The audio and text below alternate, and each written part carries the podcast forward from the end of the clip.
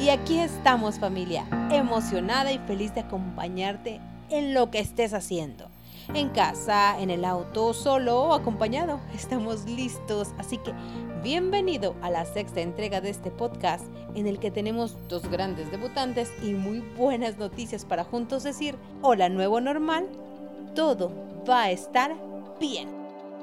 La iglesia está formada por hombres y mujeres que hacen cosas extraordinarias voluntarios que siguen la visión de un Dios amoroso que da propósito. Cada paso que damos construye un hogar.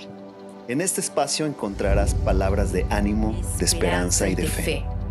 Bienvenidos, a Voluntarios, en, casa, más vida, Chapultepec.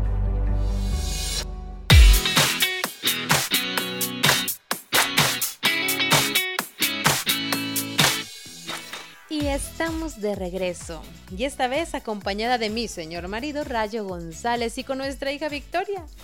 Juntos tenemos el honor de ser parte de esta casa más vida Chapultepec. Y ahora estamos de fiesta. Ruth, ¿y por qué estamos de fiesta el día de hoy?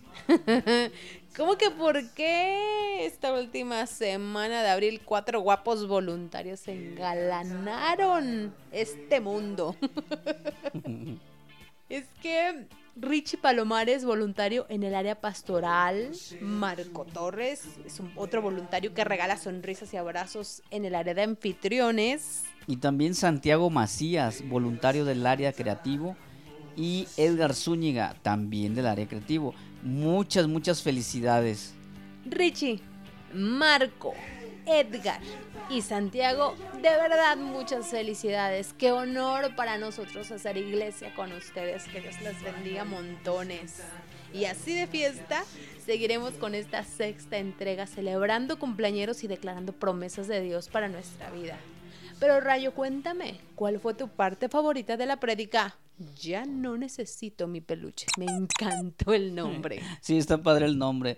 Bueno, yo no tenía peluche cuando era pequeño este, no tuve, este, entonces no puedo decir que... Pero sí, una parte favorita mía de la predica fue recordar cómo Dios me ha provisto todos estos años. Y me identificaba mucho con la historia que contaba el pastor Andrés de Abraham, de cómo salió de su tierra y renunció a muchas cosas. Este, bueno, yo no renuncié a muchas cosas, pero sí salí de mi tierra, de donde viven mis papás, ahora acá en Guadalajara he visto cómo Dios me ha bendecido mucho, me ha permitido eh, trabajar en, varios lugares y, en uno donde estoy muy agradecido es que Dios me llevó a enlace, yo sin tener ninguna conexión con nadie, simplemente creo que fue Dios que me puso ahí y eso pues eh, me ha permitido viajar y yo sin tener dinero y, y Dios ha sido muy bueno en todos estos años que he estado acá en Guadalajara, he visto como Dios ha sido mi proveedor. Fíjate que ahora que, dices esta parte de, de llegar al canal sin tener como alguna relación, a mí me recordó perfecto eso cuando el pastor mencionaba que Jesús es nuestro promotor. Quiero contarles que cuando yo estaba por estudiar la carrera de Ciencias de la Comunicación, mi abuelo nos insistía mucho en que yo no estudiara esa carrera porque él decía que para esa carrera se necesitaban contactos y relaciones, cosa que nosotros no teníamos. No teníamos a nadie que estuviera en el medio como para que yo encontrara un buen trabajo, me decía. Pero fue muy interesante cómo desde el primer semestre en la carrera yo empecé a colaborar y trabajar para un periódico, recuerdo, como reportera no tenía yo ni el segundo año cuando ya estaba trabajando dentro de una productora de televisión. Trabajamos para varias otras productoras, para Grupo Fórmula en aquel entonces.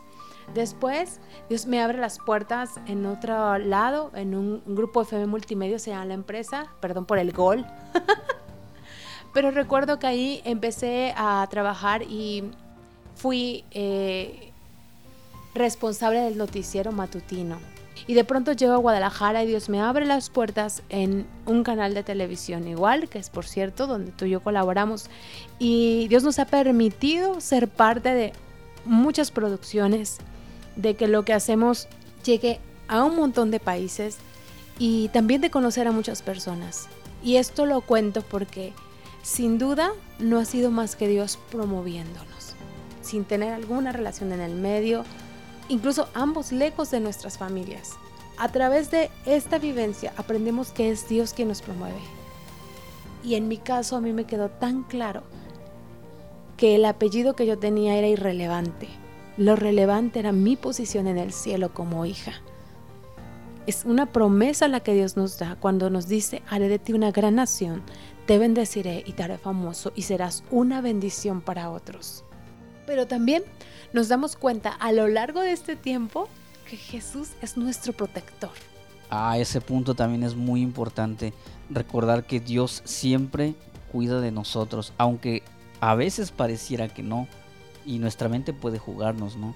Pero Dios siempre está cuidando de nosotros. Y a mí me impresionaba mucho la historia que compartía el pastor Andrés, cuando Dios lo mueve a orar por su papá. Y él sin saber, ora por su papá y después eh, su papá le cuenta que en ese momento él estaba pasando por un momento difícil de vida o muerte. Qué increíble.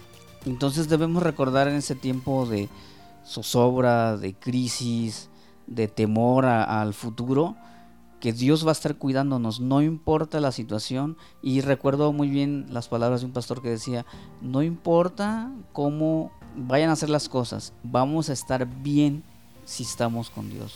Siempre vamos a estar bien porque Él nos protege. Así que tenemos seguro que con Dios no podemos fracasar. Él nos provee, Él nos promueve y Él nos protege. No importa dónde estemos, no importa cómo estemos, no importa la situación. Dios puede levantar personas a orar por ti en este momento y tal vez no lo sabes y ya lo están haciendo. Dios está más interesado en ti de lo que tú imaginas.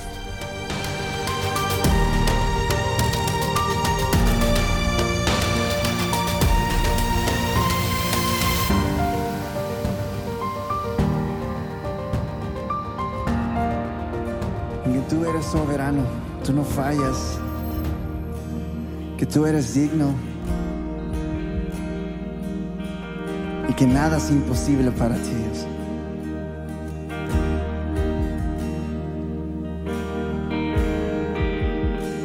Aquí estás, debemos mover, te adoraré,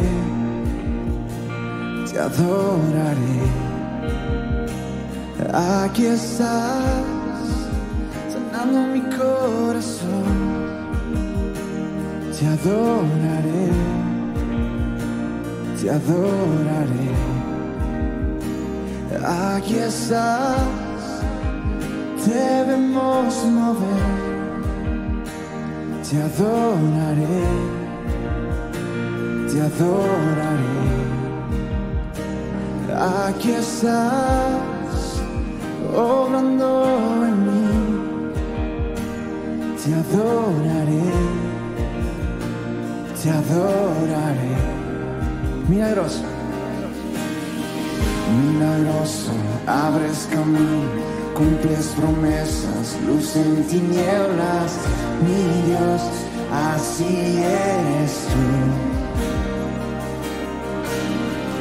Milagroso, abres camino cumples promesas, luz en tinieblas, mi Dios, así eres tú.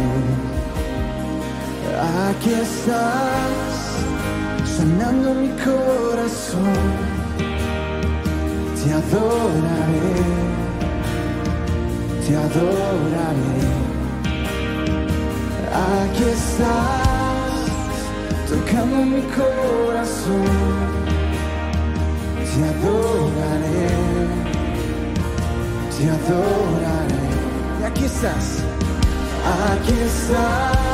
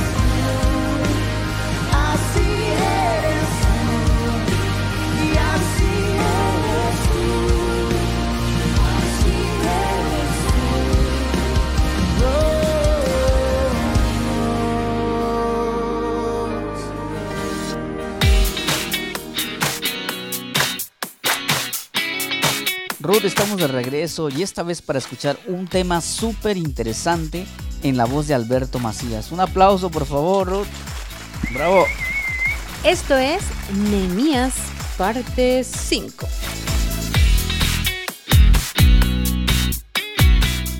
Hey amigos, ¿cómo están? Mi nombre es Alberto Macías y hoy quiero continuar con el capítulo de Nehemías número 5 que ya nuestro pastor nos ha estado platicando acerca de él.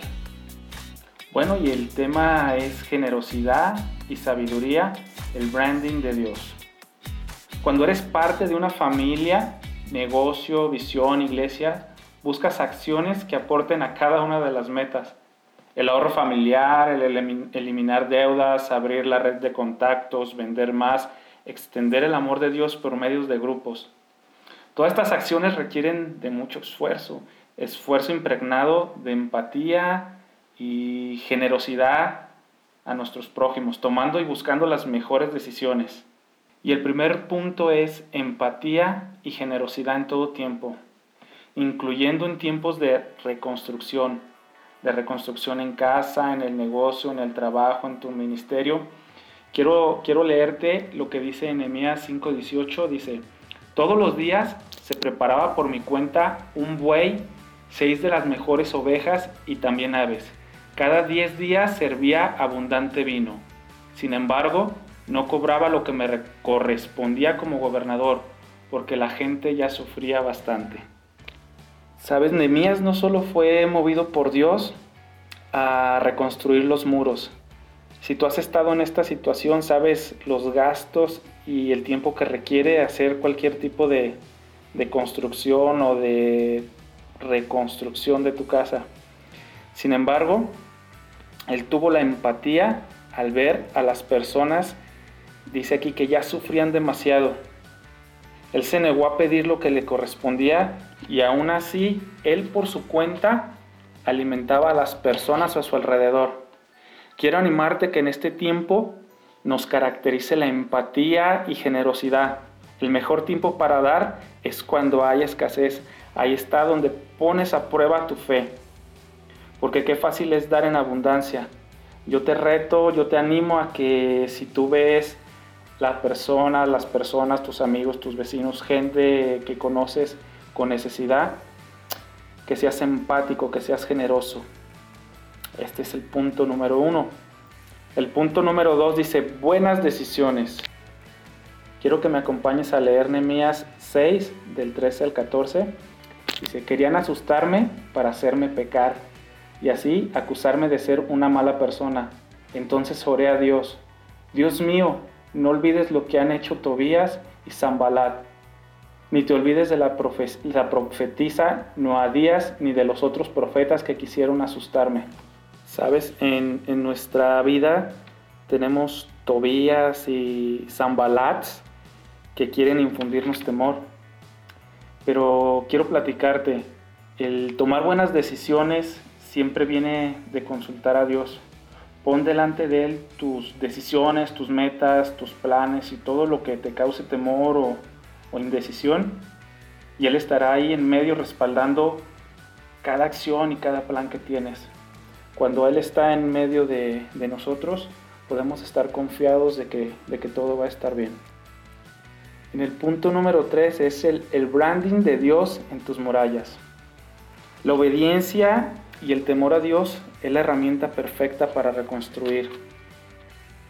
Yo no sé cómo estén tus murallas, tal vez están en ruinas, tal vez están en construcción, o tal vez te rendiste y no quieres intentarlo más. Déjame decirte algo, el miedo y la vergüenza que tú tenías se transforman en confianza y amor cuando usas estas herramientas. Quiero leerte en Nehemías 6, 15, 16. La reconstrucción del muro quedó terminada el día 25 del mes de Elul. El trabajo, el trabajo duró 52 días. Cuando nuestros enemigos se enteraron de esto, los países vecinos tuvieron miedo y se sintieron avergonzados porque comprendieron que esta obra se había realizado con la ayuda de nuestro Dios. Yo quiero animarte a que dejes que las personas vean que tu obra se realizó con la ayuda de Dios, que las personas puedan ver que Dios está reconstruyendo tus murallas, que Dios está levantándote y que eso los inspire a buscarlo a Él. Te animo a que sigas adelante con, con tu empatía y tu generosidad. Dios te bendiga.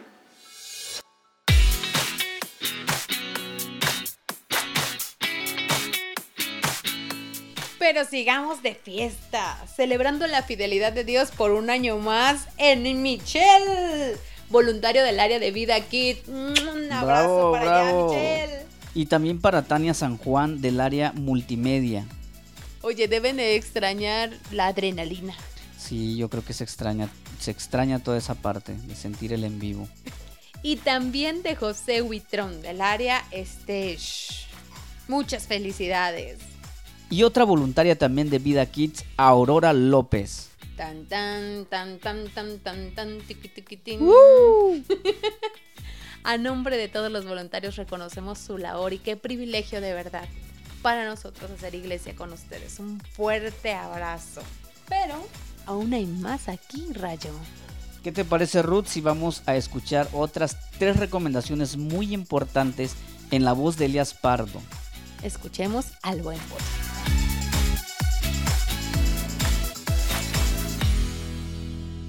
Hola, soy Elías Pardo y espero estés muy bien en esta cuarentena. Eh, y quiero darte tres recomendaciones para estos días. Eh, la primera, habla y expresa cómo te sientes. Los que están en una relación van a entender lo que voy a decir ahorita. ¿Alguna vez has tenido una pelea tonta? Ana y yo nos dimos cuenta que la mayoría de nuestras peleas o discusiones eran por problemas de comunicación. ¿Cuántas veces no te has enojado con tu pareja por algo que no hicieron o por algo que hicieron? Y cuando platicas con esa persona, te das cuenta que tú en ningún momento le dijiste lo que esperaba.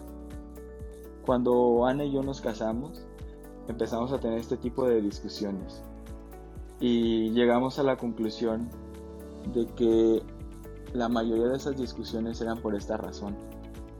Porque no decíamos lo que pensábamos, no decíamos lo que esperábamos de la otra persona y entonces eso hacía que creábamos una expectativa errónea y cuando no pasaba lo que nosotros queríamos nos enojábamos. Y a veces tú eh, tienes algún problema con alguna persona o tienes algún problema personal y te lo guardas, te quedas callado y déjame decirte algo, esto es lo peor que puedes hacer. ¿Por qué? Porque cuando tú tienes algo que no merece la pena que tengas, si tú lo guardas, esto se va a echar a perder en tu vida. Y en el momento que vuelva a pasar la misma situación y tú explotes y lo digas, esto ya no va a ser una discusión sencilla, va a ser algo más difícil. No por nada nosotros nunca guardamos la basura en medio de nuestra sala y ahí la dejamos y dejamos que se acumule, sino que vamos juntando de a poco y lo vamos sacando, lo vamos desechando. Así esto es lo mismo. Habla y expresa cómo te sientes, no dejes que se guarde. ¿Por qué? Porque tienes que tirar la basura. No esperes a que huela mal para sacarlo. 2. Diviértete.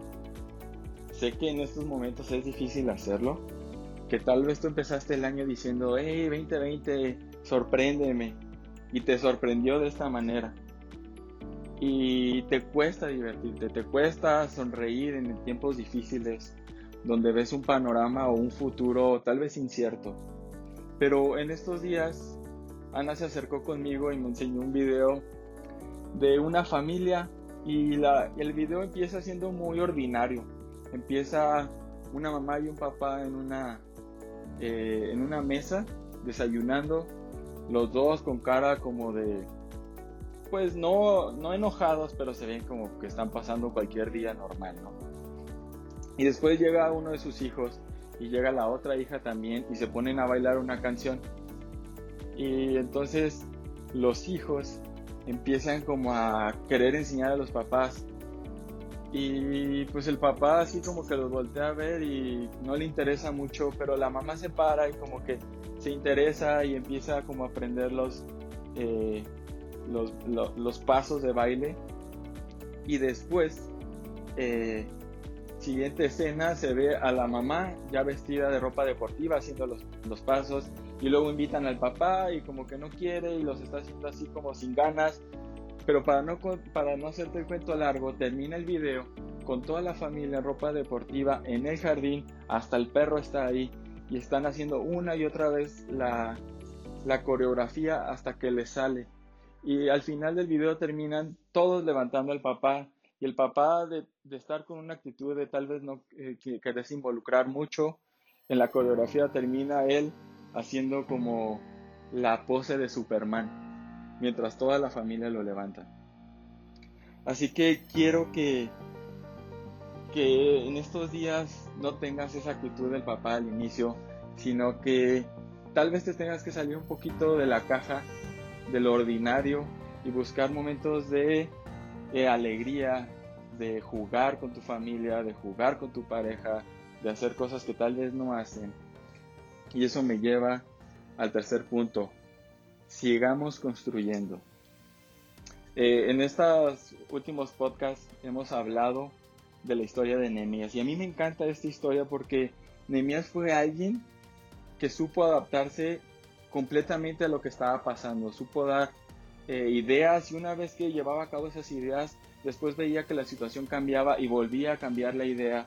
Y hay un momento en el capítulo 4 donde los enemigos de Jerusalén se enteran que eh, que, están, que están levantando la muralla y dicen vamos a ir a atacarlos. Y entonces el pueblo de Israel se entera y se preocupa, pero Nehemías dice, ¿saben qué? Vamos a hacer esto, vamos a seguir construyendo, pero mientras estemos construyendo con una mano, en la otra vamos a tener un arma. Eh, esto me habla de una persona que supo entender lo que estaba pasando y no dejó de hacer lo que hacía, no dejó de construir, no dejó de hacer el plan de Dios, sino que cambió un poquito la estrategia para seguir haciéndolo. Tal vez no lo hacían con la misma eficacia o con la misma rapidez, pero créeme que lo seguían haciendo. ¿Qué es lo que tú puedes seguir construyendo en este tiempo? Tal vez es tu relación con Dios, tal vez es una idea de negocio, o tu negocio en general. Tal vez es tu ministerio o tal vez tienes que fortalecer tus habilidades y tus aptitudes. O solamente tienes que seguir construyendo relaciones personales. Mira, lo que sea que, que tengas que construir o que tengas que seguir construyendo, no te detengas en este tiempo. Síguelo haciendo, sigue dando pasos, tal vez no con la misma eficiencia, pero sí con el mismo rumbo. Y solamente quisiera repetir una vez más las tres eh, recomendaciones. El primero, habla y expresa cómo te sientes. El segundo, diviértete. No dejes que este tiempo amargo te, te haga tumbarte, te haga ponerte triste. Y por último, sigue construyendo, sigue construyendo tu casa, sigue construyendo tus relaciones, sigue construyendo tu ministerio.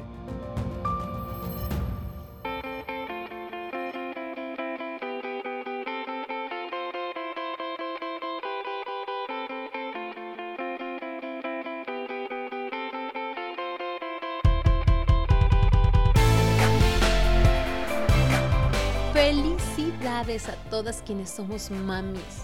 Este será mi segundo 10 de mayo, pero hay quienes ya llevan más de 40 años celebrándolo. Pero sin duda, se disfruta la bendición de ser mamás. Mujeres, tuvimos una excelente reunión de unidas esta semana. Estoy segura que tú como yo disfrutamos la entrevista que la pastora Kelly le hizo a su mamá y escuchar ese mensaje nos recordó que no hay otra igual a ti en el mundo increíble y sorprendente la creatividad de Dios que no repitió moldes y nos llevó a ser únicas y simplemente parecidas a Él, porque nos creó a su imagen y semejanza. Recuerden que la gratitud es nuestro mejor aliado para no olvidarlo. Nos vemos en la próxima entrega y nos despedimos celebrando. Y recuerda, todo va a estar bien.